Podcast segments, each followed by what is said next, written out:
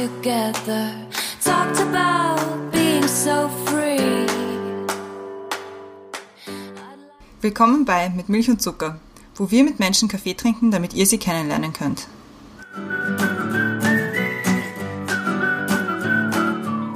Willkommen zurück bei Mit Milch und Zucker. Neue Woche, neue Folge. Nach einer sehr bewegten Woche nehmen wir heute das erste Mal wieder seit längerem über Zoom auf. Wer nimmt hier auf? Ich, mein Name ist Christiane. Rechts neben mir im Fenster ist die Brenda. Hallo Brenda. Hallo. Und unter mir im Fenster ist die Victoria, unsere heutige Gästin. Hi Victoria. Hallo. Nur damit ihr kurz auch Bescheid wisst, wer die Victoria ist und was sie so macht. Victoria ist 37 Jahre alt und du bist eine Wiener Singer-Songwriterin und Produzentin mit polnischen Wurzeln. Momentan arbeitest du aber als strategische Einkäuferin für einen globalen Player und lebst in Krakau. Und wir haben jetzt gerade vorher schon ein bisschen geplaudert, dass du so quasi gerade künstlerische Pause einlegst als Singer-Songwriterin. Genau. Aber ja. vielleicht kommt es ja wieder. Genau, das sind, glaube ich, so diese Zeiten, die jetzt sehr bewegt sind und äh, wenig Inspiration bieten. Aber es ist ein, ein guter, immer noch ein guter Work-Life-Balance quasi nach der Firma und nach der Arbeit auch etwas komplett Künstlerisches machen zu können und so ein bisschen abzuschalten. Aber im Moment produziere ich gerade jetzt keine konkreten Songs. Aber wir freuen uns, was da vielleicht noch kommt. Und die Brenda erklärt jetzt mal oder erläutert, umschreibt das Thema, um das wir, äh, um das es heute so ein bisschen gehen soll. Also wir haben, wir haben ja schon ein bisschen darüber gesprochen, was wir mit dir gerne reden wollen, weil du lebst eben gerade in Krakau und wir haben jetzt wieder ein bisschen mehr Kontakt gehabt äh, aufgrund des Streiks in, in, in, in Polen. Mhm. Deswegen haben wir das Thema genannt, This is War, we politely ask you to fuck off, der Streik der Frauen in Polen. Super Thema. Und nur um das ein bisschen zu erklären, das Abtreibung in Polen seit 1993 verboten, mhm. außer es ist Resultat einer Straftat, die Schwangerschaft, mhm. und eben der Frau ist bedroht oder der Fötus hat schwere Missbildungen. Mhm. Und man hat immer versucht, diese Rechte mehr einzuschränken. Und mhm. warum es jetzt also weil ich es nachverfolgen konnte, jetzt wieder so hochgekocht ist, dass am 20. Oktober der Verfassungsgericht noch einen Teil dieses Gesetzes auch aufgehoben hat und Ab Abtreibung praktisch fast vollkommen verboten hat. Ja. Und das ist so diese Geschichte, aber wir wollen halt mit dir darüber sprechen, wie es dazu kam, wie du das siehst, wie das in Polen irgendwie aufgenommen wird, wie die Menschen darüber sprechen, weil wir kriegen halt hier in Österreich nur mit, was die Medien sagen, so im Großen und Ganzen. Mhm. So, was das mit der Gesellschaft tut und mit Frauen tut, erfahren wir halt nicht so. Mhm. Haben wir gedacht, das wäre irgendwie ein, ein spannendes Thema mit dir heute. Und ich bin mir sicher, wir werden noch über Musik reden. Okay. Ja, es, es, hat auch einen großen, hat auch einen großen Beitrag jetzt. Ähm, tatsächlich Musik spielt eine große Rolle jetzt auch bei diesen Protesten. Also das kann man auch gut mit dem Thema jetzt verbinden. Ja. Cool. Aber wir fangen wie immer an mit den Questions to Go und die Christiane hat die erste. Okay. Bist du bereit? Ja. Radio oder Fernsehen? Radio. Was ist dein liebster Geruch? Äh, mein liebster Geruch ist Oud. Das ist ein spezielles Holz, das ähm, im, im Nahen Osten so zum Räuchern verwendet wird und eben auch zu Hause gerne angezündet wird. Ich habe einige Zeit ähm, in quasi in der Golfregion gelebt und das ist etwas, so ein wirklich extrem spannender und sehr unüblicher Geruch jetzt für eine europäische Nase. Also den vermisse ich auch richtig. Logik oder Bauchgefühl? Schwierige Frage. Im Job natürlich Logik, aber ich merke auch, äh, Intuition und Bauchgefühl spielen eine große Rolle im Leben und privat definitiv Bauchgefühl. Als Kind, kind wollte ich werden? Pathologin eigentlich. Ich weiß nicht, wie ich auf das kam, dass man noch Free-CSI-Zeiten. Ich habe mich einige Zeit lang wirklich damit beschäftigt, Anatomiebücher studiert. Gott sei Dank habe ich es dann doch nicht gemacht. Ich denke, das ist, wäre für mich persönlich zu belastend, dieser Job. Inspiration hole ich mit durch? Durch Menschen, durch Gespräche mit Menschen und durch Spaziergänge in der Natur und eigentlich meiner Umgebung. Home is where? Home is where the heart is. Sehr cheesy. Allerdings ist es wirklich dort, wo man wo man sich selber wohlfühlt. Ja. Also es ist wirklich kein Ort. Es ist dieser Ort in einem selber. Einfach dieses Gleichgewicht, das man hat. Welches ist der beste Ratschlag, den du je bekommen hast? Einfach machen. Einfach machen. Also das hat länger gedauert, bis ich es wirklich verstanden habe, aber man ist nie genügend vorbereitet. Man sollte einfach dort beginnen und mit dem beginnen, was man, was man hat, was man kann, wo man steht und daran einfach dann lernen und besser werden. Anrufen oder texten? Definitiv anrufen. Danke sagen möchte ich. Danke sagen möchte ich meiner Mutter, die mich eigentlich äh, mein Leben lang unterstützt hat und die mir eigentlich alle Möglichkeiten eröffnet hat. Und danke sagen möchte ich auch meinem Mann, der es mit mir aushält und mich auch durchgehend unterstützt für all meinen Ideen, bei all meinen Zielen, die manchmal sehr, sehr weit aus der Komfortzone von durchschnittlichen Menschen vielleicht liegen würden.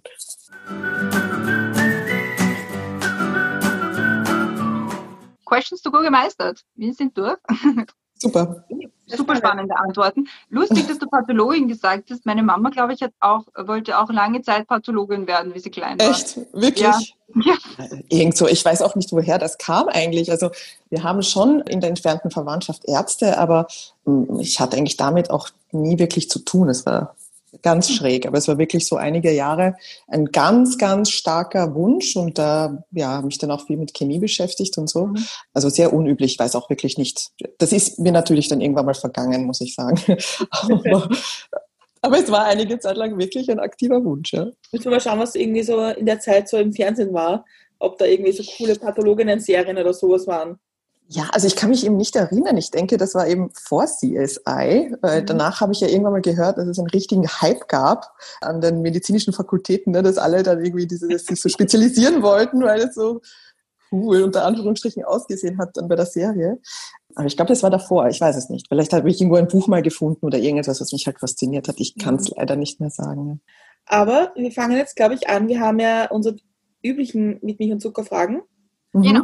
Und da werden wir jetzt einsteigen und da kommen wir sicher nochmal zurück auf was du jetzt schon so schön beschrieben hast. Okay, genau. super. Genau. Jetzt mal ein bisschen weiter weg von der Pathologie. Und zwar die erste Frage, äh, die wir immer stellen, ist, was ist oder war ein guter Kaffee für dich? Also guter Kaffee ist definitiv ein guter schwarzer Kaffee, der gut geröstet ist, äh, nicht so bitter. Das ist für mich ein richtig guter Kaffee. Und ich muss sagen, ich bin leider wirklich auch ein Coffee-Addict. Also ich trinke extrem viel. Ich habe jetzt da auch gerade vor mir so eine ganze Presse stehen. Ja, ja. Okay. Oh, herrlich. Ohne Kaffee geht's wirklich nicht. Das ist, ich habe es mal versucht abzustellen, aber das ist so mein, das Laster ist in Ordnung, finde ich. Also, du hast ja vorher erzählt, dass du ein bisschen so eine Nomadic Soul bist. Mhm. Und also, du, warst, du hast in der Golfregion gelebt und in Wien und in Polen. Und hast du auch die, diese Traditionen, die da sehr unterschiedlich sind, hast ja. du die mitgenommen für dich? Schon, definitiv. Also in der Kindheit natürlich, also da sind wir sehr häufig auch in unterschiedliche Länder gefahren und äh, ich habe eben auch Familie in Polen. Da waren wir eigentlich sehr häufig auch als, als Kinder unterwegs. Und da habe ich schon immer das Gefühl, dass wir so zwischen den Kulturen aufgewachsen sind. Also das Sprache gibt ja auch so eine Möglichkeit, so, so ein Fenster zur Welt, ne? Also durch, durch Sprache und durch die Art, welche, wie Worte verwendet werden, in welchem Kontext, welche Idiome verwendet werden, zeigt das ja eigentlich schon sowas wie so eine Volksseele oder, oder halt wie Leute in dem Land ticken, wenn ich so sagen darf. Und das fand ich halt immer extrem spannend. Deshalb habe ich immer versucht, dort, wo ich bin, durchaus die Sprache auch zu lernen, weil das erklärt sich dann sehr viel an dem, was vielleicht fremd scheint oder so auf den ersten Blick, erklärt sich dann durch die Sprache und ähm, so, so ein Mentalitätsaspekt. Und also definitiv, ich merke, jedes Land hat mich geprägt. Jedes Land war für sich so eine Herausforderung. Meistens auf eine Art, wie ich sie nicht erwartet hätte. Und ich bin definitiv an allem gewachsen persönlich, ja. Mhm. Und irgendwie ist es halt dann auch so ein kleiner Bacillus. Ich äh, merke, wenn man halt einmal wirklich im Ausland gelebt hat oder in anderen Ländern, dann fühlt man sich überall heimisch und nirgends. Und dann ist es halt immer spannend, dann irgendwie die nächsten Schritte zu gehen. Und ich bin halt auch gespannt, was mich da wieder hinweht. Aber ich habe definitiv viel mitgenommen, ja. Also glaubst du nicht, dass das, das Kakao deine letzte Station war? Definitiv nicht. Definitiv nicht. Ich denke mir, es macht Spaß. Also ich mag diesen, diesen Aufbruch ins Neue. Ich mag das. Das ist ein bisschen verheißungsvoll. Ich freue mich dann immer, neue Leute kennenzulernen, irgendwie was, was Neues zu lernen, einfach eben neue Orte zu sehen, einfach zu sehen, wie, wie leben Menschen in anderen Städten, in anderen Ländern, was sind so deren Herausforderungen. Ich finde das extrem spannend, diesen menschlichen Aspekt. Ja. Es ist ja auch spannend, wenn du von Wien nach in die Golfregion gehst. Also ich, ich war jetzt auch in der Golfregion schon ein paar Mal und mhm. man muss sich, da wird man sich seiner Rolle als Frau in der Gesellschaft schon anders bewusst. Definitiv, ja. ja. Also, und dann ist es interessanter, wenn man es jetzt irgendwie sieht, es ist ein bisschen in Polen, wo gerade jetzt irgendwie die Debatten schon schwierig sind und auch mhm. sicher auch eine Feminismusdebatte auf eine gewisse Art stattfindet. Mhm. Aber wenn man es dann vergleicht mit Katar, ist es doch wieder wahrscheinlich komplett feministisch. Ja, na, definitiv. Also ich muss ja sagen, die polnischen Frauen waren sich ihrer Rolle in der Gesellschaft immer sehr stark bewusst. Mhm. Und es gab hier immer eine ganz, ganz starke Mobilisierung auch der Frauen. Die haben stark für ihre Kämpfe, für ihre Rechte gekämpft. Und zwar in den letzten 100 Jahren. Also hier gab es auch eine sehr starke, also immer schon eine sehr starke Frauenbewegung. Natürlich war das politische System immer ein sehr restriktives ähm, und, und jetzt halt auch wieder sehr, sagen wir mal, konservativ und mit sehr viel Einfluss der katholischen Kirche. Und deshalb kämpfen Frauen halt wieder, um, um eben aus dieser Starre wieder auszubrechen, ja, und nicht äh, quasi die, diese Rückentwicklung zu machen in irgendwelche archaischen Muster. Wie gesagt, in der, in der Golfregion selber habe ich einfach auch gelernt, ja, die Rolle der Frau ist eine andere, ist eine ungewohnte, sagen wir mal so vielleicht, aus europäischer Sicht. Allerdings auch absolut nachvollziehbar, wenn man in einem Land irgendwie lebt. Ja. Der Einfluss, den die Frauen dort nehmen, ist, ist ein anderer. Also die, ja, vielleicht gibt es nicht diese Art von Protesten auf der Straße oder so, aber die Frauen bewegen schon sehr viel, sehr viel in den Familien und besonders auch eigentlich auch im Beruf. Ja, also Top-Management-Funktionen sind dort durchaus von Frauen besetzt. Also es, es ist eine andere Ausprägung vielleicht. Das, das ist das, was ich auch gelernt habe. Ja, es ist nicht diese Art von, vielleicht von, von kämpferischen Feminismus, der auch so allgemein sichtbar ist und eben man geht jetzt und protestiert auf der Straße und fordert sein Recht, sondern es ist so eine stärkere Art des Lobbyismus, sagen wir mal, für Frauenrechte. Ja. Etwas versteckter. Ich meine, was, was, was ich in der Golfregion, was ich sehr interessant gefunden habe, ist, dass Frauen ja auf eine gewisse Art eine andere Rolle spielen auch eine mhm. wichtige. Und ich habe es zum Beispiel spannend gefunden, dass man sagt, zum Beispiel, weiß nicht, bei Taxiständen oder in der Bank oder so, dass Frauen nicht warten müssen. Dass wenn ja. du da reinkommst, dass du ja. sofort drankommst, Stimmt. weil man sagt, okay, das, das ist auch ein gewisser Sicherheitsaspekt. Oder mhm. auch diese Geschichte mit U-Bahnen, die nur Frauenabteile sind. Mhm. Haben wir schon diskutiert, ja. ob das gut oder schlecht ist, aber ich habe das prinzipiell sehr angenehm empfunden eigentlich. Da war ich auch überrascht, ja, das stimmt. Also die, es ist, also Frauen haben in gewissen, im öffentlichen Raum sicher eine, eine andere Rolle, aber ja, so, so, wie du sagst, also mir ist das auch aufgefallen, ähm, so werden auch die Türen irgendwie noch sehr charmant offen gehalten oder so. Und vor allem in, in, Ämtern und Behörden ist es wirklich so. Also es ist zwar äh, zum Teil getrennt natürlich nach Geschlecht, ja, Warteräume oder so. Allerdings dort, wo es, gemischt ist, haben die Frauen den Vorzug. Ja. Wie beeinflusst dich das oder wie beeinflusst einen das als Frau selber, wenn man jetzt in eine äh, Region kommt, wo man sagt, okay, jetzt jetzt nicht super feministische oder jetzt nicht dieser europäische Feminismus, den man, den man kennt. Also passt man sich da eher an und sagt, okay, gut, da will ich jetzt nicht irgendwie anecken oder entzündet das eher so ein inneres Feuer, dass man denkt so, ah, ich mag das hier aber auch, also das, das geht mir so gegen den Strich. Ich denke auch so, wenn man als Expert in der Region ist, dann hat man wahrscheinlich auch eine eine sehr privilegierte Rolle und das habe ich schon gesehen. Dort ist auch das soziale Gefälle natürlich sehr unterschiedlich und es ist äh, die, die Problemstellungen natürlich von Frauen wie mir sind eine ganz andere, sind andere als, als äh, vielleicht dann von natürlich, also jemanden, der, der quasi zu Hause mithilft, ja, bei einer arabischen Familie oder so, also irgendwelche Angestellte oder sowas sind. Also die, da gibt, da gibt sicher Riesenklüfte. Den Diskurs habe ich natürlich dort gesucht, wo es, wo es möglich war. Ich merke halt, das Bewusstsein ist dann schon ein unterschiedliches. Allerdings, ja, also man, man hilft halt dann oder steht vielleicht für andere ein, dann eher so, wo man den persönlichen Kontakt hat. Also dort hatte ich jetzt auch nicht das Bedürfnis, auf die Straße zu gehen und zu, zu protestieren oder so. Ja, also das ist alles in, der, in dieser Region ist sehr viel sehr privat, so, so prinzipiell. Also man trägt Privates nicht so offen nach außen. Ja, also das ist halt alles viel zurückhaltender auch und es wird einfach auch als, als, schlechter Ton angesehen, wenn man halt mit so seinen persönlichen Themen die ganze Zeit so nach außen tritt. Und deshalb wäre mir da eigentlich gar nicht aufgefallen, jetzt irgendwie zu sagen, okay, wir müssen jetzt irgendwie eine große feministische Initiative starten. Aber es wird durchaus halt dann im Privaten sehr viel von dieser, diesem Diskurs verlagert sich natürlich ins Private. Und da habe ich halt schon versucht, Bewusstsein, ja, Bewusstsein zu erzeugen. Aber es, ja, es ist ein bisschen schwierig für mich zu beantworten, weil es wirklich sehr, sehr breit gefächert auch sind. Und es war eine sehr durchmischte und sehr diverse Gesellschaft. Und da war, da war einfach auch, glaube ich, die Bedürfnisse und die, die Problemlagen waren, waren so unterschiedlich. Ich weiß auch nicht, ob es so einfach gewesen wäre, dort wirklich alle abzuholen. Ja, also dieser Diskurs, der beginnt dort jetzt langsam. Das wird halt wahrscheinlich noch dauern bis ähm, wirklich solche Grundlagen geschaffen sind, wie, wie sie halt die europäischen Feministinnen fordern. Ja. Aber da, da kommen wir auch schon zu dem Thema, glaube ich, wo wir über was mit dir reden wollen. Also ich meine, es ist halt in Polen, ich glaube, es ist wie auch in Österreich oder in vielen anderen eher konservativen Ländern, würde ich jetzt mal sagen, ist ja der, der Diskurs über Debatte im öffentlichen, über Abtreibung im öffentlichen Raum zu reden, über Feminismus, ja. ist ja. halt auch sehr, ein sehr urbaner, eine urbane Debatte. Ja, ja. Weil natürlich umso mehr man ins Ländliche kommt, umso mehr wird es katholisch, wird es mhm. noch konservativer. Und mhm. das würde mich interessieren, wie das, wie dieser Streik momentan oder diese, auch diese Demonstrationen, wie das aufgenommen wird in Gebieten, die nicht urban sind in Polen? Das ist eine super Frage, weil genau das ist das, das Neue oder das andere an dieser großen Bewegung, die jetzt quasi mhm. dieser, quasi dieser Frauenstreik und dieser Generalstreik in Polen einfach, einfach mit sich bringt.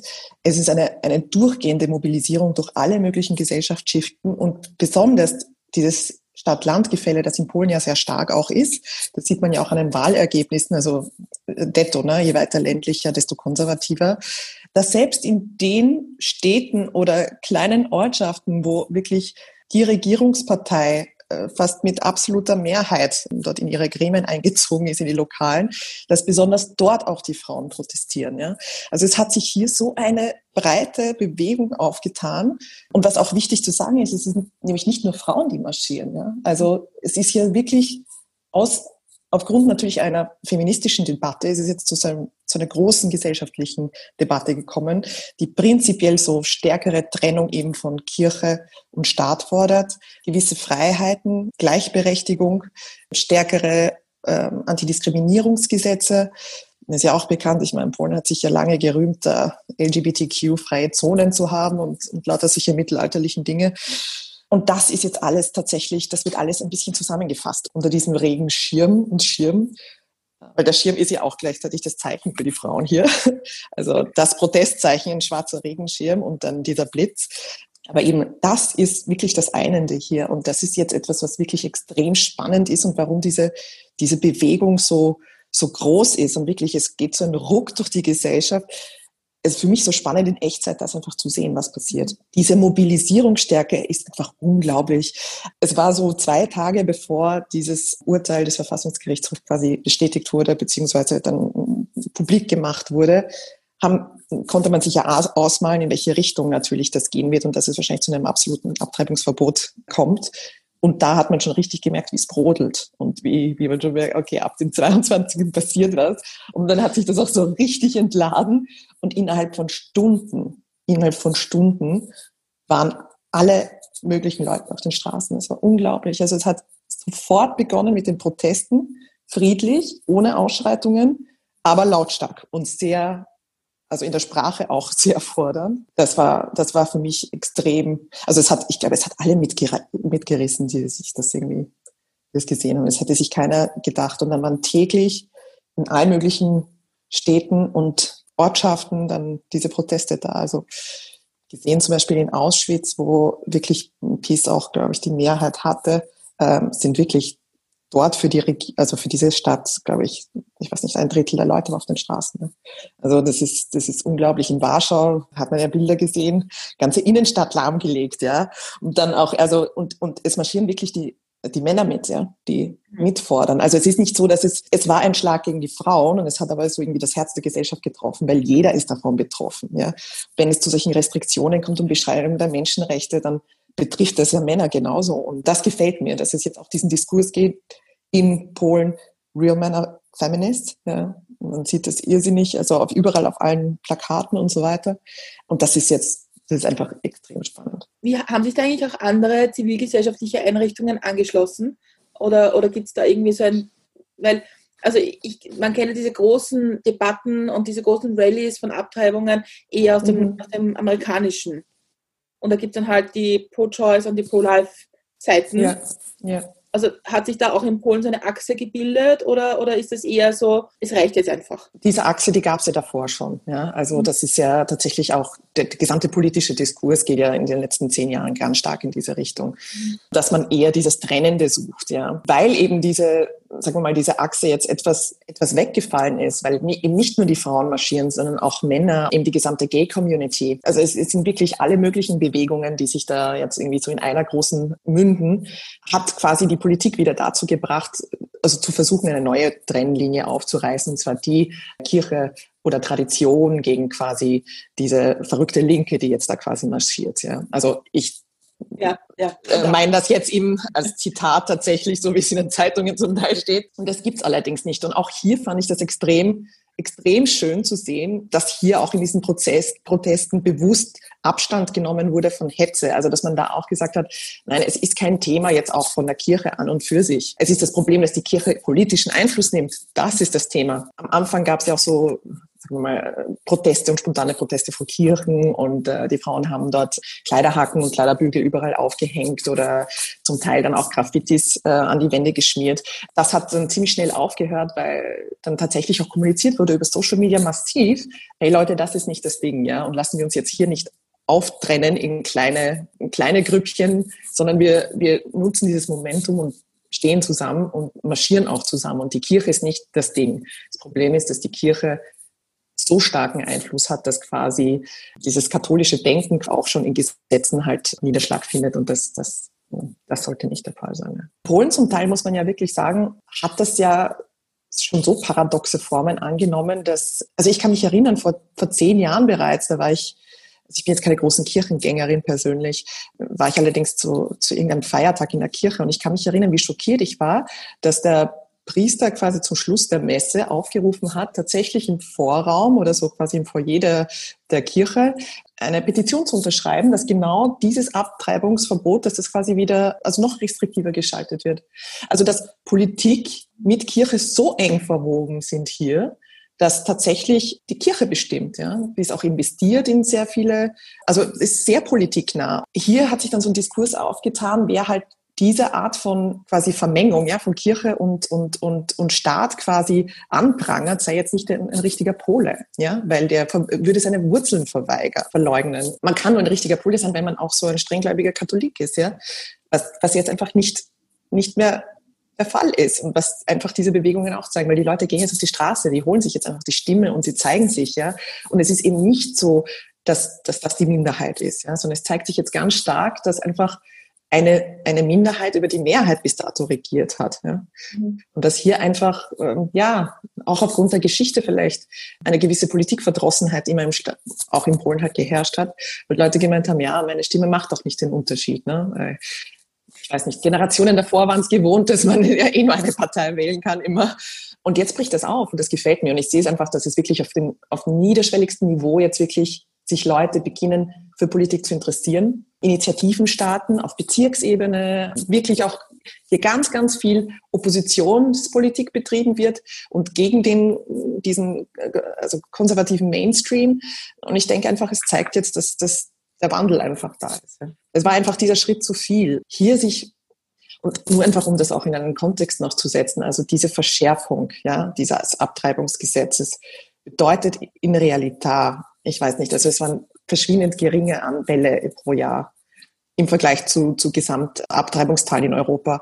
Ich weiß nicht, es waren 10.000, glaube ich, prinzipiell Abtreibungen, medizinisch ja, legitimierte. Und gerade diese schweren Fälle, die mussten ohnehin immer von Kommissionen auch freigegeben werden und so. Also es war ja nicht möglich, dass eine Frau sagt, so, mein Kind hat einen Gendefekt und jetzt lasse ich es abtreiben, sondern es musste wirklich auch eine Kommission, eine Ärztekommission und so weiter natürlich auch argumentieren, warum das in dem Fall jetzt ähm, machen ist. Ja. Das heißt, die Fälle, wo, wo Frauen einfach nur wirklich in eine ganz perverse Form gezwungen werden, einfach ein Kind zu gebären, das, das wahrscheinlich kurz nach der Geburt auch stirbt. Ja. Dieses Trauma, dass man einfach da wirklich natürlich gebären muss. Man weiß, dass das Kind selber nicht überlebt. Vielleicht sieht man es ja dann noch sterben vor einem selber. Also das ist an Perversionen gar nicht mehr zu überbieten. Und ähm, das war einfach wirklich dieses Tröpfchen aufs Danaitenfass. Ja. Zudem gab es halt die ganze Zeit auch, sagen wir mal, politische Verfehlungen in dem Sinne, dass es überhaupt kein soziales Netz gibt. Also selbst Frauen, die schwerbehinderte Kinder zur Welt bringen, ja, die werden ja danach allein gelassen. Ja. Also es gibt, es gibt hier keine staatliche Unterstützung. Man ist dann wirklich auf sich alleine gestellt und, und das kann es ja nicht sein. Also das Leben ist so lange heilig, solange es noch im, im, im Mutterleib ist und danach interessiert es niemanden, ja, wie diese Familien über die Runden kommen, was Leute mit schwerkranken Kindern machen, äh, haben wenig finanzielle Unterstützung und äh, materielle Äh, also im Sinne, dass vielleicht irgendwelche Spezialbetten oder Spezialinventar, das man halt braucht, vielleicht für einen schwer pflegebedürftigen Menschen, ja. Das bekommt man auch nicht zur, Verfa äh, zur Verfügung gestellt. Und das ist. Oder auch Physio oder sowas. Physio, genau. Also es gibt wirklich keine Unterstützung in dem Land. Ja. Und dann sich auch noch vor dem Hintergrund eben jetzt dieser schon Rezession, auf die wir zusteuern und dieser Corona-Krise, die uns alle ganz brutal trifft, ja. Jetzt, gerade zu diesem Zeitpunkt, wo alles schon so am Überkochen ist, sich jetzt gerade noch so einem Thema anzunehmen, also ich frage mich bis jetzt, ob das bewusst gewählt war, um das dann schnell durchzuboxen, so ein Thema, oder ob sie sich da einfach wirklich verkalkuliert hatten und dachten, dass äh, da werden jetzt wird keinem auffallen oder es wird nicht so hohe Wellen schlagen. Und dass die Leute ja gerade jetzt trotz Corona jetzt protestiert, zeigt ja eigentlich, wie, wie, wie wichtig dieses Thema ist und wie stark das einfach die Menschenrechte auch beschneidet. Und dass, wenn es jetzt durchgeht, wird es schlimmer werden in den nächsten Jahren. Also das ist ja nur der Anfang. Frauenrechte sind immer der Anfang von zu einem Negativtrend, nicht? Also egal in welchem Land. Wenn die mal beschnitten sind, dann dauert es ja nicht mehr lange und es trifft alle in irgendeiner Form. Du hast vorher erwähnt, dass, dass die Zeitungen schreiben, die böse Linke geht jetzt auf die Straße und ist dagegen, was wir also, oder was die Regierung Gutes will. Wie ist die mhm. mediale Berichterstattung über die Proteste prinzipiell bei euch? Weil wir, wir bekommen es mit, aber größtenteils über Social Media, also so Twitter, mhm. Instagram. Jetzt nicht ja. so über die klassischen Medien. Hier ist es eben auch sehr stark äh, auf Instagram, alles eigentlich organisiert. Was so die traditionellen oder so die konventionellen Medien anbelangt, da, da gibt es schon ein, also eher so liberale Blätter bilden das eher realistisch ab, sagen wir mal so. Dann gibt es natürlich das staatliche Fernsehen, subventioniert natürlich auch von, von der regierenden Partei. Und da merkt man einfach äh, eine irrsinnige Propaganda, wenn ich das so sagen darf. Also es wird heutzutage kann ja sich jeder live dazuschalten. Also man sieht dann auf Instagram live, was gerade passiert, wie protestiert wird und wo protestiert wird. Und es wird doch komplett anders dann zum Beispiel in, in den Nachrichten abgebildet. Ja. Es werden auch bewusst Bilder anders eingesetzt. Das ist mir aufgefallen. Also das ist, hier wird schon versucht, Stimmung zu schüren und in eine gewisse Richtung zu manipulieren. Einfach äh, vielleicht auch diese also stärker auch in der Gesellschaft zu polarisieren und die Leute halt dorthin zu treiben, zu sagen, naja, das, das sind doch die, die dann alles anzünden in der Stadt oder so oder in irgendeiner Form halt Randale machen. Ähm, ist, ist aber dem, entspricht dem jetzt nicht so, ja. Also wir haben ja diese Woche irgendwie die Kehrseite von Social Media in Wien miterlebt mit dem, mit dem Attentat am, am Montag, mhm. wo ich glaube, jeder bei uns innerhalb von 30 Sekunden irgendwelche, irgendwelche schieren Videos und so geschickt bekommen hat. Aber ja. Aber das, was du erzählst, ist ja die positive Seite von Social Media. Nämlich, dass es Live-Bilder gibt, dass es Bilder gibt, ja. wo, wo Menschen hinterfragen können, ist das, was ich im Fernsehen sehe, wirklich das, was passiert. Genau, genau. Das ist ja das Schöne eigentlich. Ich denke, dass in diesem Sinn war es ja auch gedacht, ursprünglich Social Media, dass natürlich äh, immer die Art der Nutzung auch halt das, das Medium ein bisschen bestimmt ist leider so. Aber gerade an diesen Protesten sehe ich wirklich, dass da fast 80 Prozent natürlich nur online, insbesondere über Instagram ähm, organisiert ist. Und hier kann man wirklich in Echtzeit ähm, dabei sein, bei Pressekonferenzen zum Beispiel von dem, vom Streikkomitee und so weiter. Und für mich ist das jetzt mal wirklich auch eine, eine, man hat das Gefühl, wirklich direkt in dieser politischen Bewegung dabei zu sein. Ja. Und das kann man ich weiß nicht, man kann am Abend im Bett liegen und sich die Pressekonferenzen anschauen. Noch bevor sie dann in irgendeiner Art von journalistischer Aufbereitung dann eine halbe Stunde später in den Medien gebracht werden. Ja. Mhm. Also es ist diese, dieses Unmittelbare, das so mh, auch diese, also dieses Unmittelbare macht diese Streiks hier aus, muss ich sagen, und diese ganze Bewegung. Und vielleicht auch das Unkommentierte. Weil der Punkt ja. ist, wenn wir gewohnt ja. sind, Medien zu hören, dass es ja Fakten sind, die uns so aufbereitet werden, dass wir sie mhm. verstehen, unter Anführungszeichen. Genau. Und ja, ich finde immer so spannend, was so Bewegungen für Slogans verwenden. Mhm. Weil ich, das prägt das auch ganz stark. Und ich habe das sehr ja. spannend gefunden zu lesen, dass bei, der, bei dem Streik, dass man absichtlich auf eine sehr vulgäre Sprache gesetzt hat. Und deswegen auch der Titel This is War, weil das, das irgendwie die Geschichte mhm. ist davon. Ja. Und wie politely ask to fuck off. Ja, ja. Mhm. genau. Wie kommt das in Polen so an, diese, diese harte Sprache auch?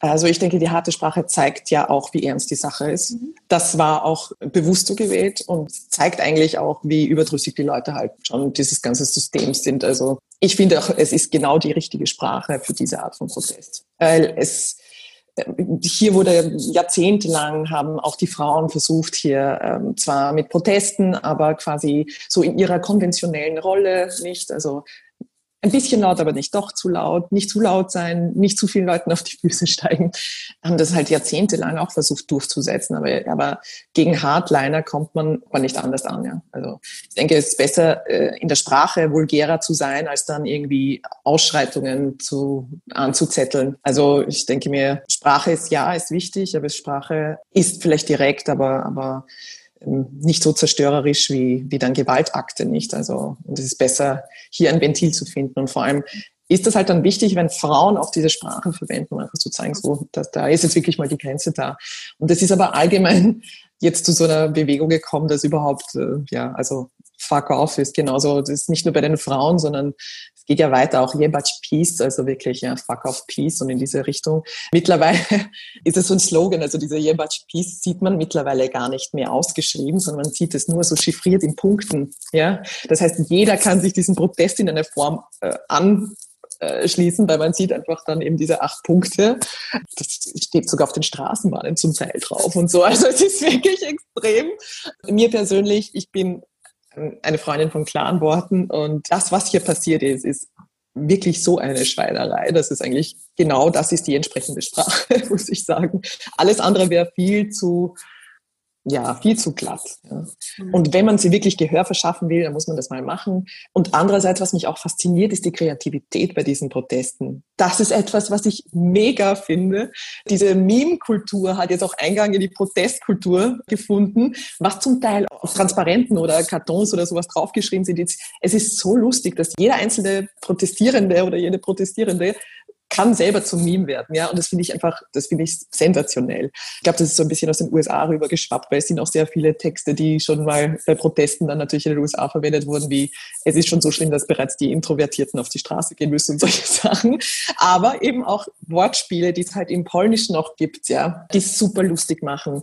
Und das zeichnet es sicher aus. Also in anderen Ländern klingt, ist Sprache vielleicht vulgär. Hier hat doch auch so einen zynischen Charakter und der es eigentlich dann wieder intellektuell macht. Also es ist irgendwie so, so, eine, so ein Spannungsfeld, das ich extrem spannend finde. Wobei die, die polnische Variante von Fuck Off ja etwas ist, das wir, das wir in Deutsch nicht verwenden, aber mhm. das jetzt durchaus in der Sprache in Polnisch jetzt eher so ein so wie wir sagen, was Scheiß drauf oder so ist. Ja, ja, genau. Es, ist halt, genau. es klingt für uns vielleicht noch härter, als tatsächlich in Polnisch ist. Na, in der Linguistik gibt es einige Publikationen zu dem Thema und Studien, wie geflucht wird in den einzelnen Ländern. Mhm. Ne? Und was so quasi die Basis ist. Und das ist halt schon in, in, in den deutschsprachigen Ländern bezieht man sich eher meistens auf, auf also ist, sind das Fäkalien, ja, also eben alles dann, was weiß ich, ja, scheiße, nicht scheiße.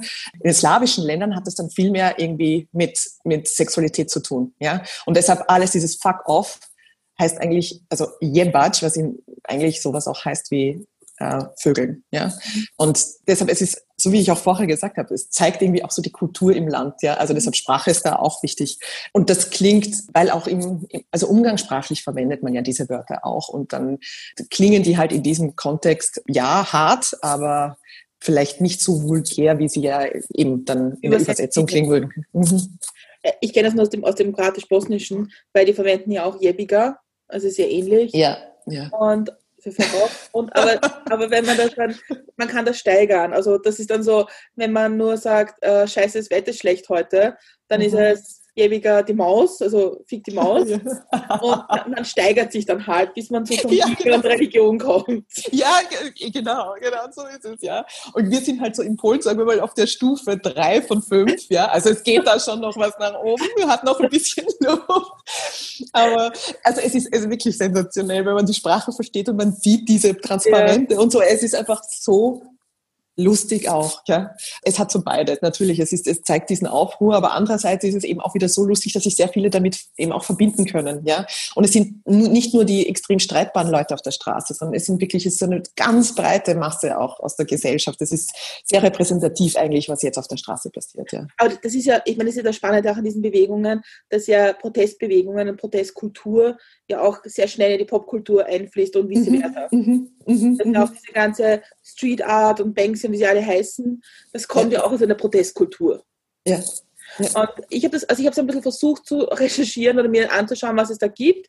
Und also ich habe, was ich, was ich gefunden habe, war eben die Geschichte mit den Kleiderhaken als mhm. Zeichen der unsicheren Abtreibungen. Ja, ja. Den Regenschirm habe ich nicht verstanden, muss ich ehrlich sagen. Das habe ich noch nicht ganz verstanden.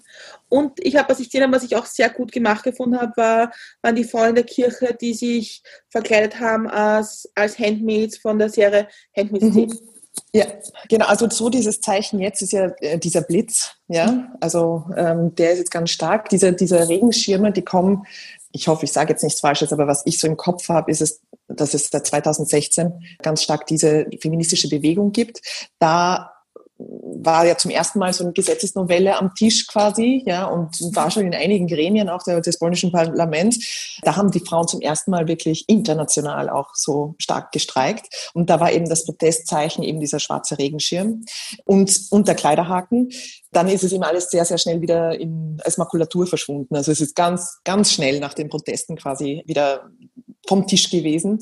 Und deshalb sind die Frauen jetzt auch sehr vocal darüber, dass sie sagen, ja gut, vor vier Jahren habt ihr es schon einmal versucht, ja, und jetzt nutzt ihr Covid quasi unter den Deckmantel von Covid, um jetzt quasi die Lebensbedingungen noch höllischer zu gestalten. Das auch ein Slogan ist übrigens, ja, die Hölle der Frauen.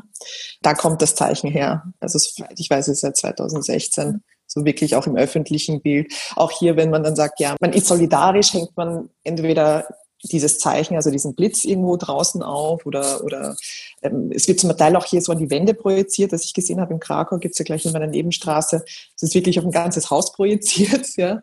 Ähm, das heißt, man sieht diese Symbole überall. Oder eben man stellt zum Beispiel wirklich so einen aufgestellten, aufgespannten Regenschirm ins Fenster oder, oder hängt in diesen Regenschirm auf. Also es ist wirklich auch so im privaten Bereich so, dass man, dass man sich mhm. so ich habe ich hab gedacht, das ist eher so auf Demonstrationen oder so. Das ist es, ja. hier sind so viele Leute, erklären sich solidarisch damit, dass sogar die, die jetzt nicht teilnehmen können an den Protesten, die zeigen halt dann, die zeigen halt, dass sie dennoch mit dabei sind im, im übertragenen Sinne und haben, zeigen halt dann zumindest dieses Symbol. Ja. Ich habe jetzt noch eine Frage zu dem Thema, dann kommen wir zur zweiten großen Frage. Okay. und zwar, ich finde es interessant an diesen Debatten, ob die Debatte dann auch weitergeht. Weil ja. zum Beispiel, ob, ob jetzt wird dann halt debattiert, natürlich der, der politische Aspekt und das Verbot an, an sich, aber gibt es auch eine Debatte um Verhütungsmittel, um sexuelle Bildung und so weiter, weil das ist ja auch etwas, was vorhergelagert ist. Genau. Und dass eben dieser Protest, der ist ja eben, das war, so wie ich gesagt habe, nur dieses Tröpfchen aus der naiven Fass, ja. Die Jahre davor wurde eben prinzipiell Sexualität ja irgendwie immer stärker aus der aus der Schulbildung und aus dem irgendeiner Art von Bewusstsein immer stärker restriktiv gemacht. Ja, also da hat ja auch die, die Regierung zum Beispiel sexuelle Bildung aus den Schulen verbannt, ja, und so weiter. Dann eben Frage der Empfängnisverhütung. Also ich bin immer wieder auch überrascht, wie wenig Frauen dann zum Beispiel über ihren Zyklus wissen oder so, ja. Also wenn ich mir denke, wie eben, wie soll es denn zu weniger Abtreibungen geben, wenn, wenn man nicht mal weiß, wie man Empfängnis verhütet, ja. Also das ist mal so. Und das war eben, das war so eine ganze Spirale und das hat sich einfach hochgeschaukelt, hochgeschaukelt und jetzt sagen die Leute einfach, na, das ist jetzt aber ein bisschen zu viel, ja. Und eben dieser Streik, dieses Streikkomitee quasi des Frauenstreiks hat auch einen Punkteplan veröffentlicht mit ihren politischen Forderungen. Und da ist es eben auch ganz stark, nicht nur eben Wypierdalać, also haut ab, auch aus den, aus den Schulen. Und unter diesem Schlagwort sind dann tatsächlich solche Dinge wie sexuelle Bildung in der Schule wieder als Pflichtfach oder so und konkrete Forderungen, auch bildungspolitische Ziele und einfach Kirche raus aus allen staatlichen Institutionen, ja. Also ganz bewusst. Das heißt, es ist ein ganz breiter Plan, wo eben auch sehr viel im Kontext Antidiskriminierungsarbeit geleistet wird und so, also gefordert wird, mhm. ja. Gleichberechtigung aller Bürger, mhm, ja. Genau. Und auch bewusst auch ein proeuropäischer Kurs, also tatsächlich Polen als Teil der Europäischen Union, ja. Ähm, das heißt, man sieht, es ist wirklich so eine extrem liberale Bewegung, die einfach zeigt, dass dieser Status quo nicht mehr repräsentiert repräsentativ ist. Ja. Ich weiß nicht, ob ihr es mitbekommen habt. Also es gab die, die Präsidentschaftswahlen im Sommer und nachdem quasi der Gegenkandidat dieser der, der konservativen PIS-Partei weggefallen ist und ähm, nur noch Andrzej Duda ähm, übrig geblieben ist, ist auch Rafał Trzaskowski, der Warschauer äh, Bürgermeister, quasi als äh, liberale Kraft angetreten. Ohne Wahlkampf, vier Wochen vor, vor der Wahl und hat fast komplett, also hat fast gewonnen. Nicht, also es waren, glaube ich, zwei Prozentpunkte Unterschied oder so. Was halt einfach schon zeigt, Change ist da. Also PIS hat so unglaublich mobilisiert seine Leute oder ihre Leute, damit die zur Wahl gehen, weil sie gewusst haben, äh, sie könnten jetzt eigentlich gegen so einen kompletten Quereinsteiger jetzt verlieren. Ne? Also es waren Millionen schwere Wahlkämpfe und dann äh, gewinnt man gerade so haarscharf. Was jetzt auch zeigt zum Beispiel, wie stark die Debatte ist und dass auch die Bruchlinie in der Partei schon da ist. Also Andrzej Duda jetzt als Präsident hat sich dann durchaus so besänftigend geäußert zu diesen Protesten. Ja, also so wie die Peace-Rhetorik, ähm, die ist, ja, das sind alles eben diese extremen Frauen oder eben irgendwelche, also eh die, die ganzen verlorenen Seelen, die, die, wenn die Abtreibung Antifa, also alle die, die Antifa sowieso, aber auch alle Frauen, die halt so im übertragenen Sinne jedes Monat natürlich abtreiben gehen würden, wenn es ginge. Ja? Also so eine absolut kranke Rhetorik. Selbst da geht's halt jetzt wirklich auf, dass dann der, der, der Präsident hat sich sehr lange zurückgehalten, er hat sich erst nach einer Woche zum ersten Mal publik geäußert, auch nachdem ganz stark online gefordert wurde, so Anjay, meld dich, ja. Oder haben sie dich entführt, Anjay? Ja, also eben auch wieder diese ganzen, äh, diese, diese Meme-Kultur, die ich super finde. Ja, da hat er sich dann zu Wort gemeldet, auch seine Frau und auch seine Tochter. Und die haben da einen, sagen wir mal, liberaleren Kurs als die Partei. Ja. Und das zeigt jetzt auch einfach, dass der Bruch da ist und das einfach die nächsten Wahlen werden definitiv anders ausgehen. Und da, da freue ich mich eigentlich darauf, das zu sehen, wie hier tatsächlich ein frischer Wind auch reinkommt, weil ich denke, das ist ja Ziel auch von Demokratie, dass keine Partei zu lange irgendwo sitzt, ja, um dann ihre Machtstrukturen komplett aufzubauen und nur noch Politik in eine Richtung möglich macht. Also eine Demokratie lebt ja von dieser Pluralität, die lebt ja von von allen möglichen Ansichten, ja. Und, und ich denke, alles, was in eine radikale Richtung geht, das sieht man ja an allem und jetzt nicht zuletzt auch in Wien und den Anschlägen. Das, das ist mehr als ungesund. Bei dem Protest oder bei dem, bei dem Gesetz ist es ja momentan so, da war jetzt vor zwei Tagen, wenn ich mich nicht irre, irgendwann die Woche, die Meldung, es wird jetzt ausgesetzt. Also es wird noch nicht gleich mhm. veröffentlicht, sondern es wird jetzt mhm. ausgesetzt. Und das wurde dann, das heißt, zwiespaltig irgendwie berichtet. Einerseits war das, yay, wir haben gewonnen, auf der anderen Seite war es, nein, seid vorsichtig, das ist noch lange nicht gewonnen. Wo genau steht man da jetzt? Ich bin mir nicht sicher. Ich glaube, es wurde immer noch nicht veröffentlicht, ja. ja. Denke ich, gell? Ja. Ich gehe stark davon aus, dass das zurückgenommen wird. Ja. Also ich denke, diese Proteste werden so lange weitergehen, wie das Gesetz in der Form in, in, in Kraft bleibt. Es wird vielleicht jetzt aussetzen äh, aufgrund der Corona-Restriktionen. Also es ähm, wir wissen nicht, in welche Richtung es sich entwickeln wird. Also es wird wahrscheinlich auch zu einem Lockdown kommen wie, wie in Österreich oder so zu nächtlichen Ausgangssperren oder ähnliches. Das heißt, da wird es natürlich etwas abflachen, einfach weil die Leute zu Hause sind. Allerdings wird das, also ist das Thema sicher nicht vorbei. Und das wird dieses Mal nicht so einfach unter den Tisch zu kehren sein. Also diese Bewegung hat begonnen und dann verzögert es sich halt nur. Ne? Aber dann, sonst hat man halt im halben Jahr dann dieselben Themen wieder am Tisch. Also das ist jetzt nicht mehr so eine politische Makulatur, wo man sagen kann, ach ja, das, jetzt gehen sie und schreien ein bisschen alle auf den Straßen und dann lassen wir es gut sein. Ne? Und in zwei Monaten haben es alle vergessen. Ja, ja, es ist, es ist, es ist ja wirklich massiv. Die Leute marschieren immer noch jeden Tag. Ja, es wurde zum Generalstreik der Frauen aufgerufen. Diese Bilder alleine, wenn man sieht, wie viele Leute dann einfach friedlich marschieren, wer sich da alle anschließt, ja. Die Taxifahrer, die dann die ganze Stadt lahmlegen, ja, ähm, weil sie einfach die Straßen blockieren. Auch sehr viele Privatpersonen, die das machen. Man sieht die LGBTQ-Flaggen auch immer gemeinsam mit diesen, mit den Streikflaggen, ja. Also das ist eine ganz, ganz breite Bewegung, die, die jetzt sehr viel Diskurs notwendig macht. Und der wird auch nicht so schnell abflachen, da bin ich überzeugt davon. Jetzt Politik habe ich noch eine Frage. Und zwar, ich meine, die Menschen, die ich sehe, Politik, äh, polnische Politiker, nämlich Politiker, zu sprechen, denke ich, immer Männer. Ja. Da gibt es auch aus der PiS auch, auch Frauen, die sagen, naja, vielleicht ist das jetzt nicht so die größte, größte aller Ideen. Oder sind die alle brav auf Linie? Nein, die sind brav auf Linie, was ich sehe. Also mir wäre da jetzt niemand bewusst. Mhm. Vielleicht habe ich da auch einen Bias, aber nein, ganz im Gegenteil. Das sind sogar noch die stärkeren Hardlinerinnen, die dann nach außen gestellt werden, auch um dann quasi diese verschwindend geringe Frauenquote zu demonstrieren, um zu sagen, na, wir haben ja auch noch Frauen in der Partei. ähm, und die sind eigentlich ziemliche Hardliner. Ja. Nein, ist mir jetzt nicht bewusst, dass da jemand irgendwie etwas, sagen wir mal, liberalere Ansichten vertreten würde in einen der Gremien. Die Höchstrichterin, die äh, das Urteil ja auch gefällt hat, ähm, ja, war ja auch eine Frau, ne? Das ist ja, das, das war ja auch so, das hat es auch entzündet zusätzlich. Dass eine Frau, die Hölle der Frauen quasi vorbereitet hat oder den Weg in die Hölle. Ja. Ich habe jetzt die zweite Frage von unseren Milch und Zucker Fragen für dich und zwar, Mhm. was kann man von dir lernen? Vielleicht sich selber ein bisschen nicht so ernst zu nehmen. Das, das versuche ich immer. Mich selber nicht ernst nehmen und einfach zu leben, ohne, ohne große Pläne. Einfach mal auch, ja, alles so zu nehmen, wie es halt kommt. Kann man nicht singen, auch von dir lernen? Ja, schon. Stimmt. Ich habe ihn noch, doch, doch, einmal, einmal habe ich wirklich Gesangsunterricht auch gegeben, aber das, daran habe ich jetzt gar nicht gedacht. Magst du es lernen? Nein, ich, ich, bemühe schon, ich bemühe mich schon mit dem Sprechen, das gut hinzukriegen. Das ist schon eine Herausforderung. Also ich muss dem Men- der Menschheit nicht durch Singen auch antun. Ah, Das sagen meistens die, die eigentlich ohnehin sehr gut singen. Äh, Nein. ich liebe Musik, ich liebe Musik total, aber ich habe auch, ich habe auch noch nie Takt verstanden. Noch nie. Ah, okay. Dieses komische Klatschen auf, auf irgendwelche Stellen in der Schule versagt. Ähnlich so wie meine Beistrichkünste. So gut bin ich da. Ah, um Gottes Willen. Um Gottes Willen, echt, das ist so schlimm.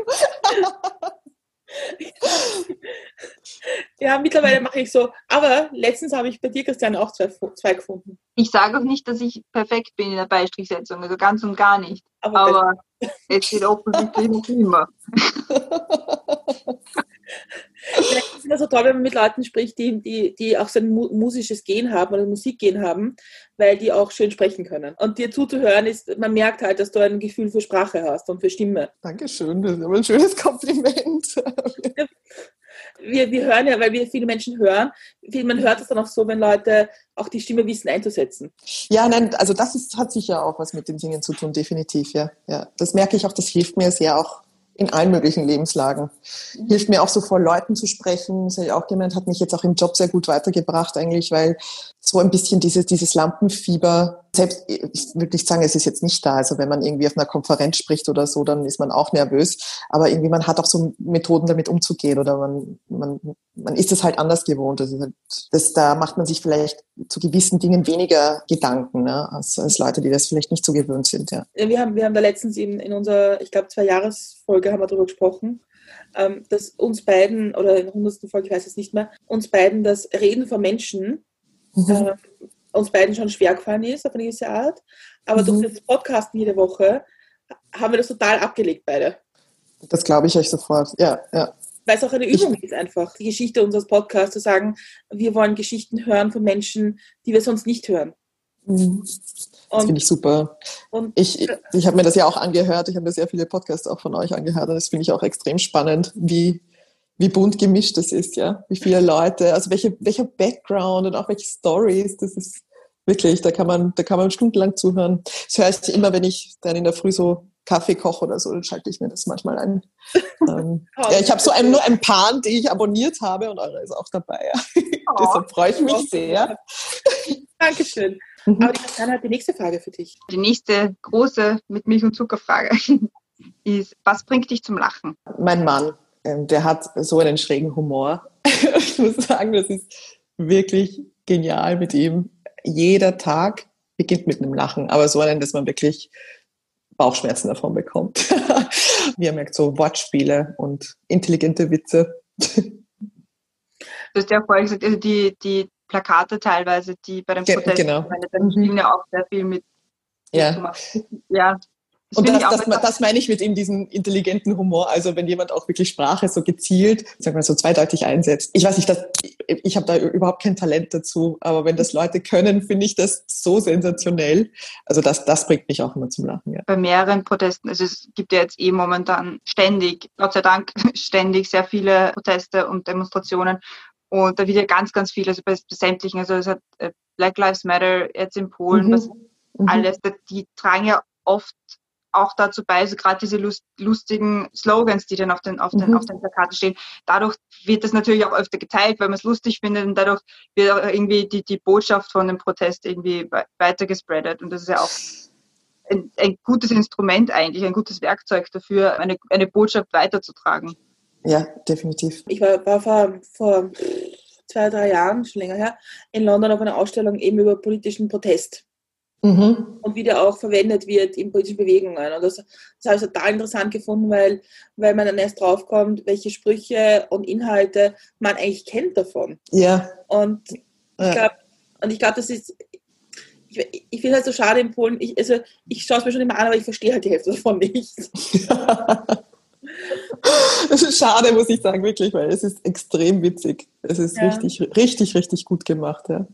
Äh, letztens habe ich irgendwie sowas gesehen wie, also eine Frau stand da mit ihrer kleinen Tochter. und Die hatten beide so ihre Plakate und sie hat halt sich so wirklich ausgelassen, also so halt richtig mit, mit, mit Schmackes, ja, über die Partei. Und dann stand die Kleine mit, mit dem kleinen, äh, so einem Pappkarton da und da stand dann irgendwie so, ja, nein, keine Panik, ich kann noch nicht lesen, ja. Also, also irgendwie so wirklich gut. Oder ähm, ja, einfach das so ein bisschen auch dieser überhöhte Respekt vor dieser, ich weiß nicht, also vor, vor der Politik als so einer entfernten höheren Kaste oder so eine Blase, irgendwie, dass es ein bisschen wegfällt, dass die Leute sich selber auch also, dass sie einfach repräsent einfordern, repräsentiert zu werden von Menschen, die halt Politik in ihrem Sinne machen, ja. Und dass dann wirklich, dass dann nicht steht, äh, also, Jarek, wir, Jarek, wir kommen dich besuchen oder sowas, ja. Also, so, dass man nicht sagt, so, wir gehen den Präsidenten besuchen, sondern sagt so, nein, ja, was weiß ich. Oder Ja. es ist alles per Du dann in dieser Sprache und so. Und es ist irgendwie, das nimmt so ein bisschen diese, diese Distanz auch.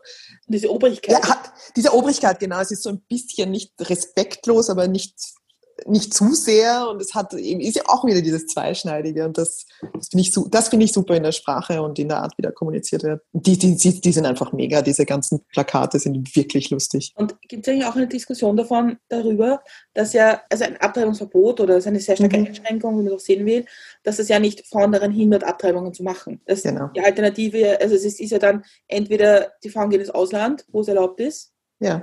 Ja. oder, oder es passieren diese Sachen, die wir in den 60er, 70ern gesehen haben oder 80ern noch, wo Ja. dann Frauen einfach unsichere Abtreibungen machen. Daher auch Ja. der Kleiderbügel. Ja, genau.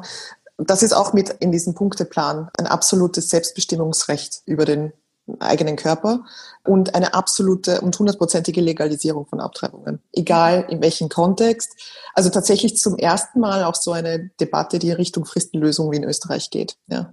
Und das wird jetzt wirklich kompromisslos gefordert, nicht? Also auch mit dieser Sprache und mit Schmackes dahinter.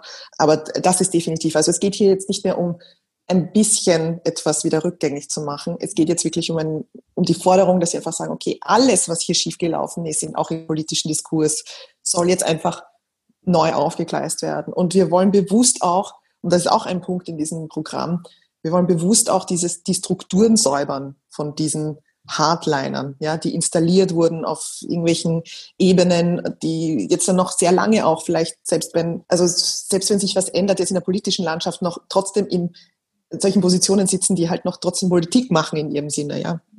Da wollen sie ja auch, dass das einfach so wie in Weißrussland äh, von den Frauen gefordert, komplett jetzt einfach auf den Kopf gestellt wird und dass, dass das hier halt gesäubert wird. Ja. ich habe nämlich gelesen, dass viele von dem, viele von dem, von der, viel von der Protestkultur ja übernommen wird von den Frauen in Weißrussland Mhm. und auch von, und dass es da auch eine enge Achse zu den Frauen in der Ukraine gibt. Mhm. Und das war ja auch schon bei der, bei der w, WM, EM in Polen, EM, Mhm. EM war das. Mhm. EM, ja, dass da ja die ukrainischen Frauen irgendwie sehr, sehr stark aufgetreten sind.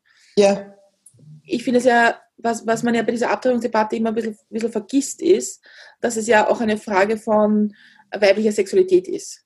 mhm. Weil im Grunde sagt man den Frauen ja, also ist eigentlich da dafür, dass ihr Kinder kriegt und Mhm. sonst reicht es wieder. ja.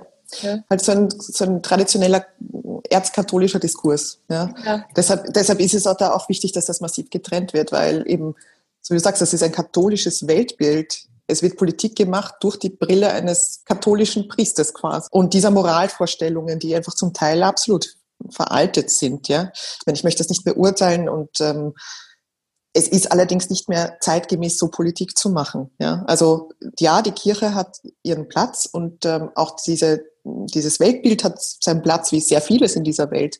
Aber der Platz ist halt nicht im Parlament. Ich habe jetzt die letzte Frage für dich. Und zwar in, dieser, in dieser Runde. Und zwar reisen wir in die Zukunft. Es ist 2025. Was ist in den letzten fünf Jahren passiert? Zeit. Wir haben einen Corona-Impfstoff gefunden. Wir hinterfragen den Status quo, wie Wirtschaft äh, funktioniert und wie Politik funktioniert stärker. Wir verbinden uns grenzenüberschreitend und bringen Menschenrechte weiter. Und persönlich fliegen wir wieder. Das wäre das wäre für mich persönlich, also Reisen sollten möglich sein wieder. Und prinzipiell sollten wir in den letzten fünf Jahren viel gelernt haben und äh, nicht zu einem Status quo zurückkehren von vor Corona. In sehr vielen Ebenen, denke ich mir. Und wir sollten die Umwelt mehr Umweltschutz vorantreiben, mehr auf den Planeten schauen. Glaubst du, dass du in fünf Jahren noch in Krakau bist? Auf eine Art und Weise wahrscheinlich, weil ich hier immer ein bisschen verbunden bleibe mit der, mit der Stadt und hier auch eine Wohnung habe. Aber ob ich hier dauerhaft wohne, glaube ich nicht mehr. Ja, also wenn wir wieder reisen dürfen mhm. und du noch in Krakau bist, suchen Bitte. wir. Ihr müsst unbedingt kommen. Es ist sowas von, von also es ist wirklich sehenswert. Krakau zum einen ist eine wunderschöne Stadt. Mhm. Ich glaube, ich habe mein erstes Jahr hier nur damit verbracht, dass ich permanent nur spazieren gegangen bin. Also es ist, man, an jeder Ecke und Ende findet, findet man irgendwas Interessantes. Es ist wahnsinnig künstlerisch und wirklich äh, architektonisch super, super interessant. Ja. Vor der Krise war es hier auch sehr, sehr belebt. Also es ist eine sehr junge Stadt, ähm, definitiv sehenswert.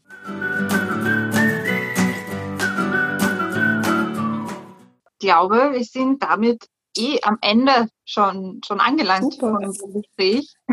Das irrsinnig interessant war, super informativ und auch schön irgendwie zu, also mitzubekommen und mit jemandem zu reden, der so, so unmittelbar dort ist, weil ähm, es schwappt so ein bisschen rüber zu uns die Bilder, aber so ganz bekommen wir es halt doch nicht mit. Deswegen war es super spannend, mit dir zu reden. Aber jetzt noch unser oder dein Aufruf. Was willst du den Hörerinnen und Hörern noch gerne sagen? Oder wo, wo finden sie dich auch? Ja, also auf, auf Facebook, auf LinkedIn, auf Instagram, also eigentlich eher alle Profile. Wer ja, sich meine Musik anhören will, die findet man auch auf allen möglichen Profilen. Und ja, was kann ich mitgeben? Ich glaube, in, in Zeiten wie diesen einfach sich ein bisschen entspannen. Ich denke, wir sind sich auch immer wieder daran zu erinnern, dass wir wirklich alle im selben Boot sitzen und es gerade allen sehr, sehr schlecht geht. Auch, auch psychisch und einfach ein bisschen mehr Mitgefühl vielleicht auch zu zeigen, ein bisschen offener durch die Welt zu gehen und, und hier jetzt auch stark zusammenzuhalten ähm, und, und sich gegenseitig ein bisschen zu unterstützen. Ich denke, so kommen wir alle viel besser voran und weiter im Leben. Und das ist etwas, was ich einfach so mit, mitgebe, dass wir halt in Zeiten, wo wir immer stärker uns zurückziehen müssen, wo es Restriktionen gibt, wo es so wo es Pandemien gibt und so, eine ganz starke Verunsicherung, einfach sich wieder auf das Menschliche besinnen und, und sich gegenseitig zu unterstützen und da zu sein. Ich denke, das ist das Wichtigste. Schöne Abschlussworte. Dann ja, total. Also ich mag ich mag sowas, weil ich, ich finde es immer so ein bisschen Hoffnung und ich finde es ja beeindruckend, was in Polen passiert und ich hoffe, dass das mhm auch zu uns ein bisschen überschwappte, diese Debatte. Das, da sind wir in Österreich auch noch nicht so am Ende der Geschichte. Ja, ja. Ähm, mir bleibt es noch sagen, danke für die Zeit und für die Offenheit und die Ehrlichkeit und für das tolle Gespräch. Und ich habe schon, ich so, danke. schon wieder so viel weh. ja, nein, also wirklich spannend. Und ich, ich finde es, find total wichtig, über Abtreibung zu reden, über weibliche Sexualität zu reden, über Feminismus zu sprechen. Ja. Und Deswegen finde ich das super, dass du dir Zeit genommen hast und dass wir da gesprochen haben. Und mir bleibt jetzt allerletzte mit Milch, und Zucker, mit Milch und Zuckerfrage. Und zwar, wie trinkst du jetzt deinen Kaffee eigentlich? Schwarz ohne Zucker.